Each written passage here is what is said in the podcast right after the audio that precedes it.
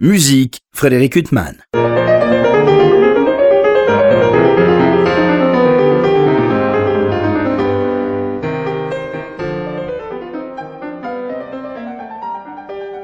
Bonjour Frédéric Huttman au micro, j'ai le plaisir de vous retrouver pour un nouvel entretien. La semaine dernière, j'ai eu le plaisir d'interviewer le grand pianiste Kun Vopeik qui évoquait la première partie de sa carrière, notamment en Corée et aux États-Unis, découvert par Leonard Bernstein. On l'écoute euh, ce soir euh, continuer à évoquer son itinéraire euh, musical. Kun Vopeik, bonjour. Kun Vopek, on va se retrouver pour une deuxième partie de cet entretien. Euh, on a évoqué donc euh, toute, cette adolescence à New York, toutes ces rencontres extraordinaires, cet apprentissage avec euh, Rosina Levin, et puis vous avez décidé à un moment que vous cherchiez une relation avec un, maître ou un professeur qui soit, peu, comment dire, elle était quoi, trop douce avec vous Vous cherchez un, rapport professoral plus difficile Euh, euh, Madame Lévin, c'est un grand euh, pédagogue. Il n'y a rien à reprocher. Mais c'était le problème avec moi-même que je n'arrivais pas à résoudre. Et j'avais besoin de quelqu'un qui était beaucoup plus fort, agressif même, euh, pour faire sortir euh, et j'ai trouvé chez Ilona Krabosch, oui, le premier rencontre, euh, ou bien j'ai assisté le premier masterclass et c'était un pianiste déjà euh, connu, Joseph Kallichstein, qui jouait une œuvre de chemin qui dure, durait euh, une demi-heure. Et après le premier commentaire de Ilona Cowboy, c'était comment tu osais de faire ça à moi? Ah bon? Alors que c'est un merveilleux pianiste. C'était un merveilleux pianiste. euh, Et Joseph très bien joué. Oui. Et là, vraiment massacré. Et lui, il comprenait pas. Et elle a expliqué euh, euh, cinq minutes, dix minutes, je sais pas.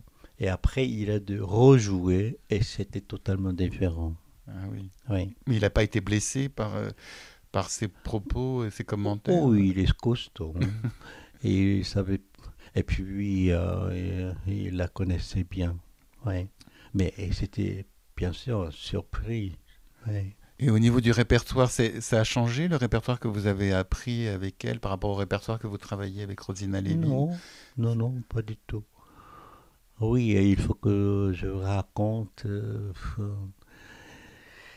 euh, l'histoire, comment j'ai pu travailler avec Ilona Kabosh, parce que il fallait euh, séparer de Madame Levine, qui m'a enseigné, nourri comme ma propre mère. Oui, parce qu'on on rappelle, euh, vous, vos parents, à l'é- à l'époque, vous, vous les voyez, vous n'aviez pas l'occasion de les voir, c'est trop compliqué Ah, d'aller en Corée et pour eux de venir à New York. cette époque, euh, pour retourner en Corée et revenir Oui. à New York, c'était impensable. Et puis, euh, c'est pas simplement le voyage était long, mais coûteux. c'est pas, c'était pas possible pour Oui, oui. un jeune comme moi. Donc vous aviez cette mère de su- substitution, euh, Rosina Levin. Oui, et, il fallait que euh, je lui dise que euh, je vais vous quitter, j'ai besoin de quelqu'un d'autre. C'était trop dur pour Madame Lévin. Et elle m'a dit, euh, comment vous pouvez faire ça? Et euh, je te considérais comme euh, mon propre fils. Et puis elle a réfléchi, ça c'est une grande dame.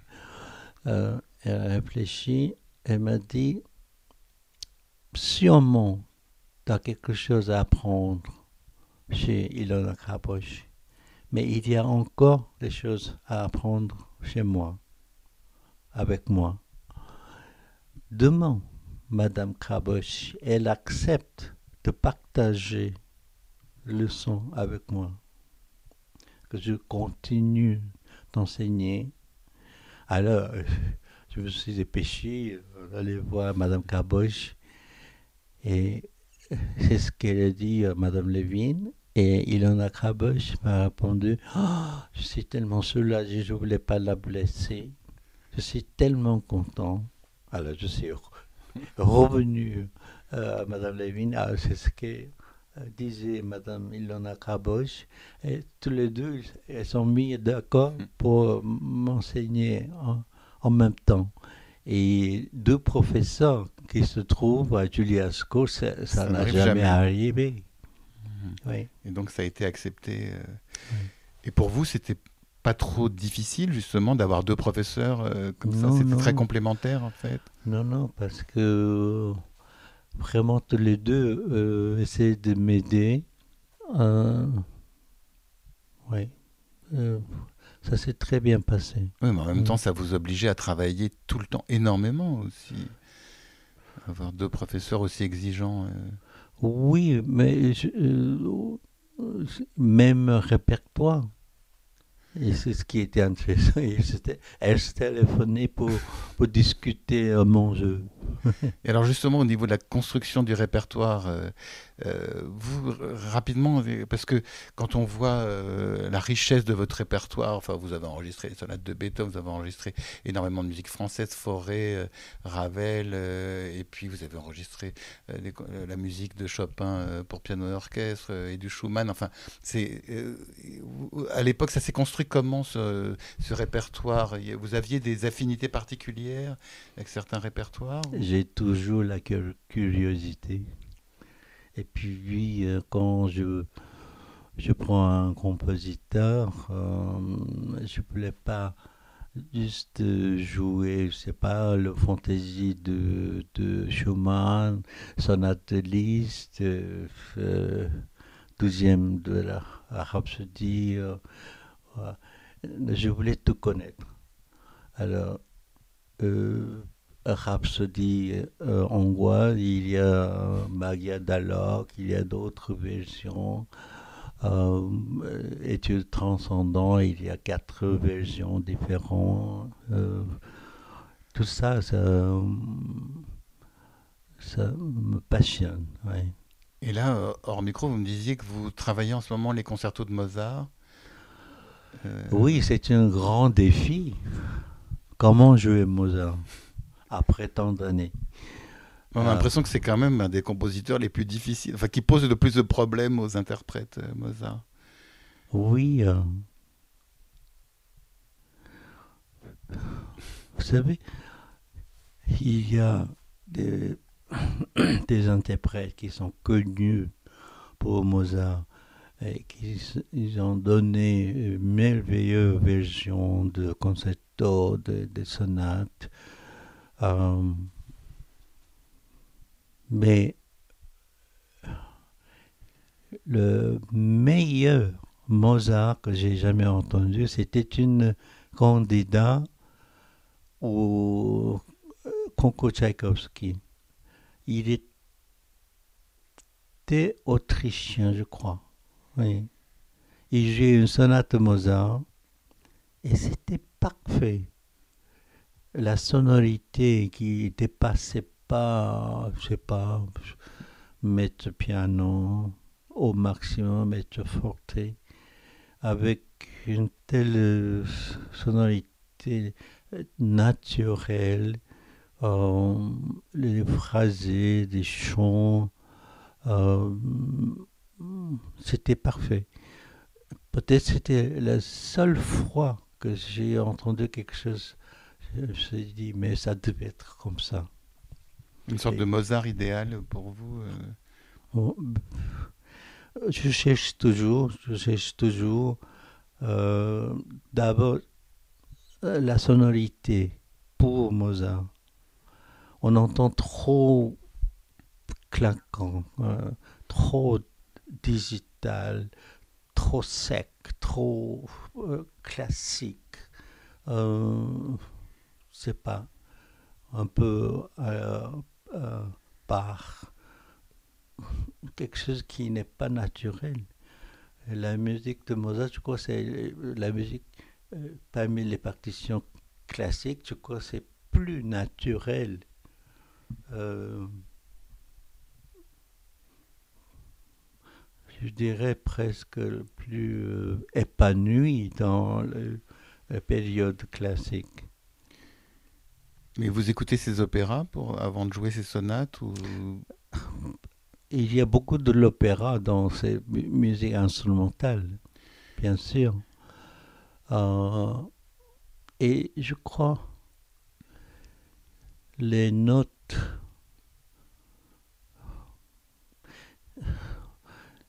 Vous savez, les notes devraient sonner un peu comme chanteur quand il chante avec les paroles. Bien sûr, dans la musique instrumentale, il n'y a pas de paroles, mais ça, ça devrait communiquer euh, comme ça.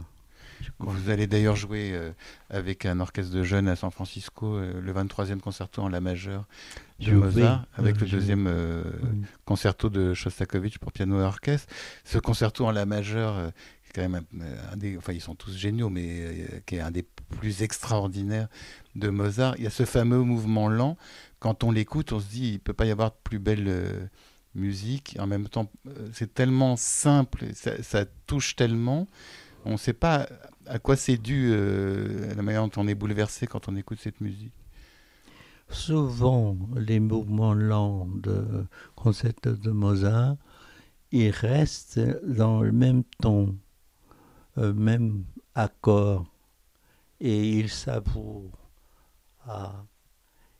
Et il y a un mouvement antérieur d'une harmonie. Et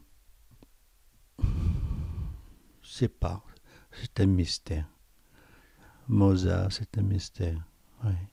Mais quand nous, on écoute cette musique, on est bouleversé. Mais vous, quand vous l'interprétez, euh, vous devez faire en sorte que nous, on soit très émus. Mais vous, euh, que- que- quelle est la difficulté justement d'interpréter une savez- musique si bouleversante euh, C'est Ravel qui disait pour décrire euh, un rêve, il faut être très réveillé. C'est pareil. Euh, on- pour jouer Mozart, il faut bien construire. Tout, est, tout était calculé, tout était pensé, tout était... euh, et puis, euh, au moment de l'exécution, il faut oublier tout ça et puis il faut que ce soit le plus naturel possible. Vous allez jouer avec un orchestre de jeunes. Vous adorez jouer avec euh, des jeunes, transmettre. Euh, Oui, parce que ils sont encore innocents, ils ont encore euh, la possibilité d'être innocents. Oui, mais vous, euh, vous appartenez justement à une génération qui a vécu, euh, on parlait entre trois continents, et puis qui a vécu des, des choses dramatiques. euh, vous, êtes- vous êtes né, et puis il y a eu la guerre de Corée, et puis vous avez vécu dans une Corée euh, en pleine reconstruction, c'était très très difficile. C'était après- avant la reconstruction. Oui, oui, c'est ça. Et vous vous êtes retrouvé après aux États-Unis. Vous, vous appartenez quand même à une génération, puis à, euh, une catégorie, entre guillemets, d'artistes qui ont vécu dans plusieurs pays, qui ont un itinéraire. Mais, euh, et puis on parlait de Rosina Levin, et puis tous ces musiciens qui étaient à New York à ce moment-là, qui avaient traversé euh, soit la, la- la- la barbarie nazie ou justement euh, le totalitarisme communiste. Et, et vous, maintenant, vous vous retrouvez avec des jeunes qui, heureusement pour eux, n'ont pas vécu toutes ces tragédies. Et en même temps, euh, c'est terrible à dire, mais tous ces événements ont nourri aussi votre, votre Oui, musicalité. quelle richesse pour nous. Oui, c'est ça, vous avez vécu des choses épouvantables, en même temps, ça a nourri votre euh, vie Ouais. d'artiste. euh, euh, Ça, c'est sûr. Oui. et donc, heureusement pour ces jeunes avec lesquels vous vous retrouvez, ils n'ont pas, heureusement pour eux, vécu tout ça, mais en même temps, musicalement, euh, on a l'impression que ça uniformise aussi, qu'ils ont, pas, ils ont moins de, de richesse à exprimer. On peut pas leur souhaiter d'avoir vécu des tragédies, mais en même temps, euh, voilà, tous ces musiciens auxquels on fait référence, euh, ça les a nourris aussi. Je crois euh, l'artiste né sont des gens qui cherchent et qui trouvent leur chemin. Ça peut être continent, ça peut être professeur, ça peut être euh, peut-être un job euh, euh, qui pensait pas, ça peut être une rencontre, mais qui cherchent et qui trouvent, qui savent se nourrir. et il trouvera son chemin mais le goût de, euh, recherche, ça peut-être on peut l'enseigner. Oui, mais par exemple, votre père, quand il vous a offert la balade de forêt, ça a été très compliqué à l'époque, euh, dans, la Corée des années 50-60, pour commander cette balade de forêt. Enfin, c'était tout un itinéraire, une recherche. Maintenant, c'est dix fois plus facile d'avoir accès à tout, et en même temps, ça donne moins de prix aux choses qu'on acquiert. Euh. Enfin, je veux pas tomber dans le cliché, mais, pas de séisme, mais... Oui, quand on clique euh, Internet ah, et tu as la partition tout de suite euh, dans iPad, et pour moi, c'est toujours euh, aller au magasin, feuilleter moi-même les partitions poussières et trouver les trésors. Je me souviens, il y a longtemps, euh, qui est Saint-Michel, il y avait Pugnon Non, non, c'était une autre. Ah, je, crois, Alioso. Oui, sur le cas Saint-Michel. Oui. Alors, je cherchais le, le première version de quatrième concerto de Rachmaninoff. Je voulais absolument voir cette version et je trouvais nulle part. Alors j'ai parlé avec euh, ce monsieur, je crois Christian, je crois, il, s'appelait. Je lui dit, vraiment, j'aimerais bien voir ce, ces partitions. Il a dit, oh, c'est difficile de trouver. Mais je garde les partitions un peu précieuses derrière boutique. Euh, peut-être je peux euh, fouiller parmi ces partitions. Et je trouve la partition de quatrième concerto que euh, Rachmaninoff a publié euh, quand il était à Paris. Et après, je veux dire, le premier concerto aussi, j'aimerais tellement voir la première version. ça, c'est encore très difficile, mais euh, il y a une boîte, peut-être, euh, tu, peux regarder.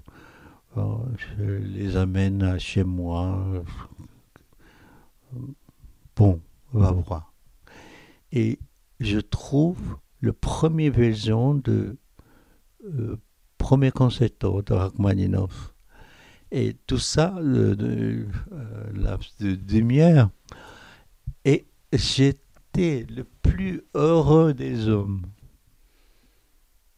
Maintenant, euh, on peut avoir... Oui, on tape euh, sur Internet et euh, tape première version du premier concerto. Il n'y a pas de ces exaltations que j'ai senties.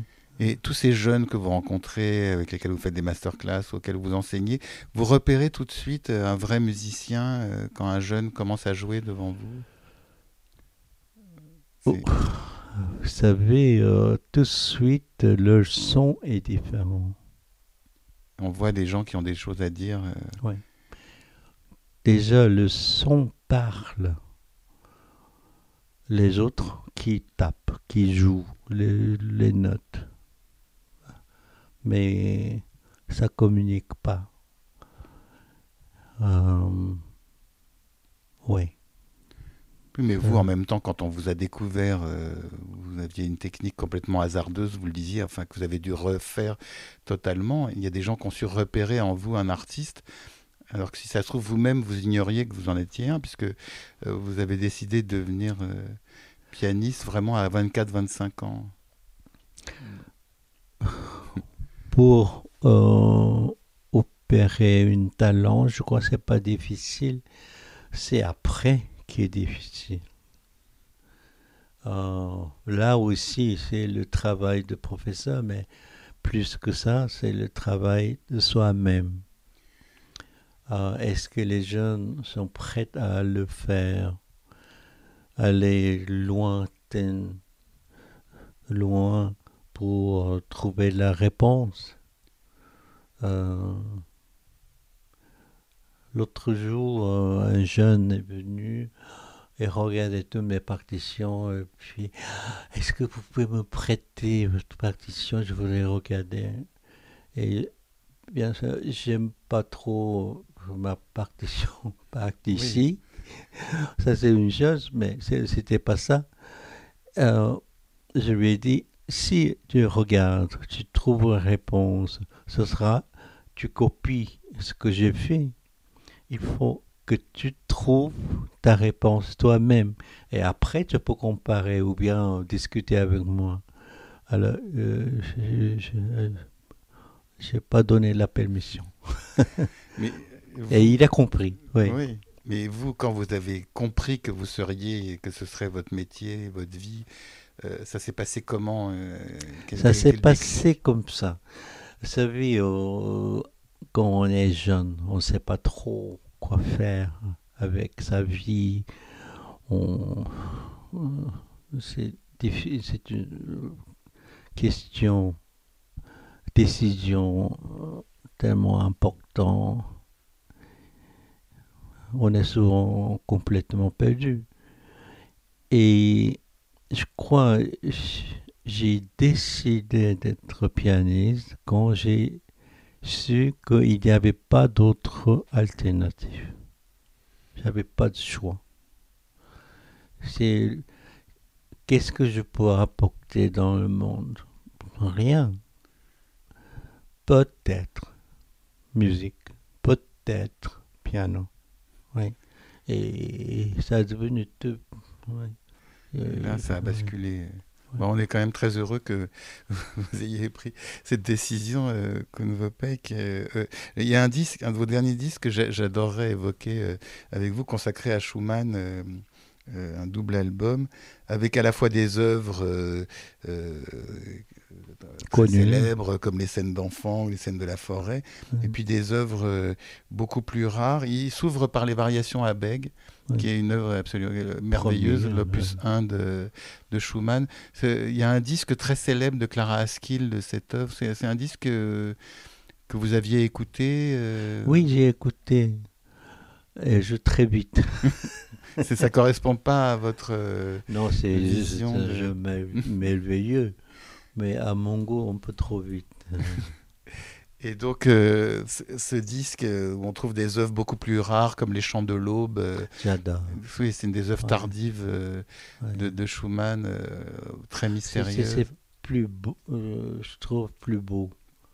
Euh, chant de l'aube ou variation, euh, Geist variation. Justement, ces fameuses Geister variations, qui sont des, des œuvres euh, qui n'avaient pas été éditées du vivant de, de Schumann, où il reprend un thème de son concerto pour violon, où même sa femme Clara euh, était très hostile euh, Oui. à cette œuvre. C'est c'est une œuvre qui, qui est de plus en plus jouée et qui est, est complètement extraordinaire. Oui. Euh, Et pourquoi vous avez choisi de l'aborder, cette œuvre je savais il y avait quelque chose de très rare dedans. Et je ne savais pas euh, de quoi il s'agit, mais il fallait que je travaille.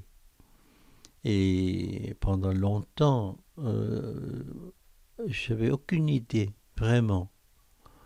Euh, et il fallait du temps. Et petit à petit, combien de temps j'ai dû euh, changer euh, pour arriver à quelque chose euh, cohérent?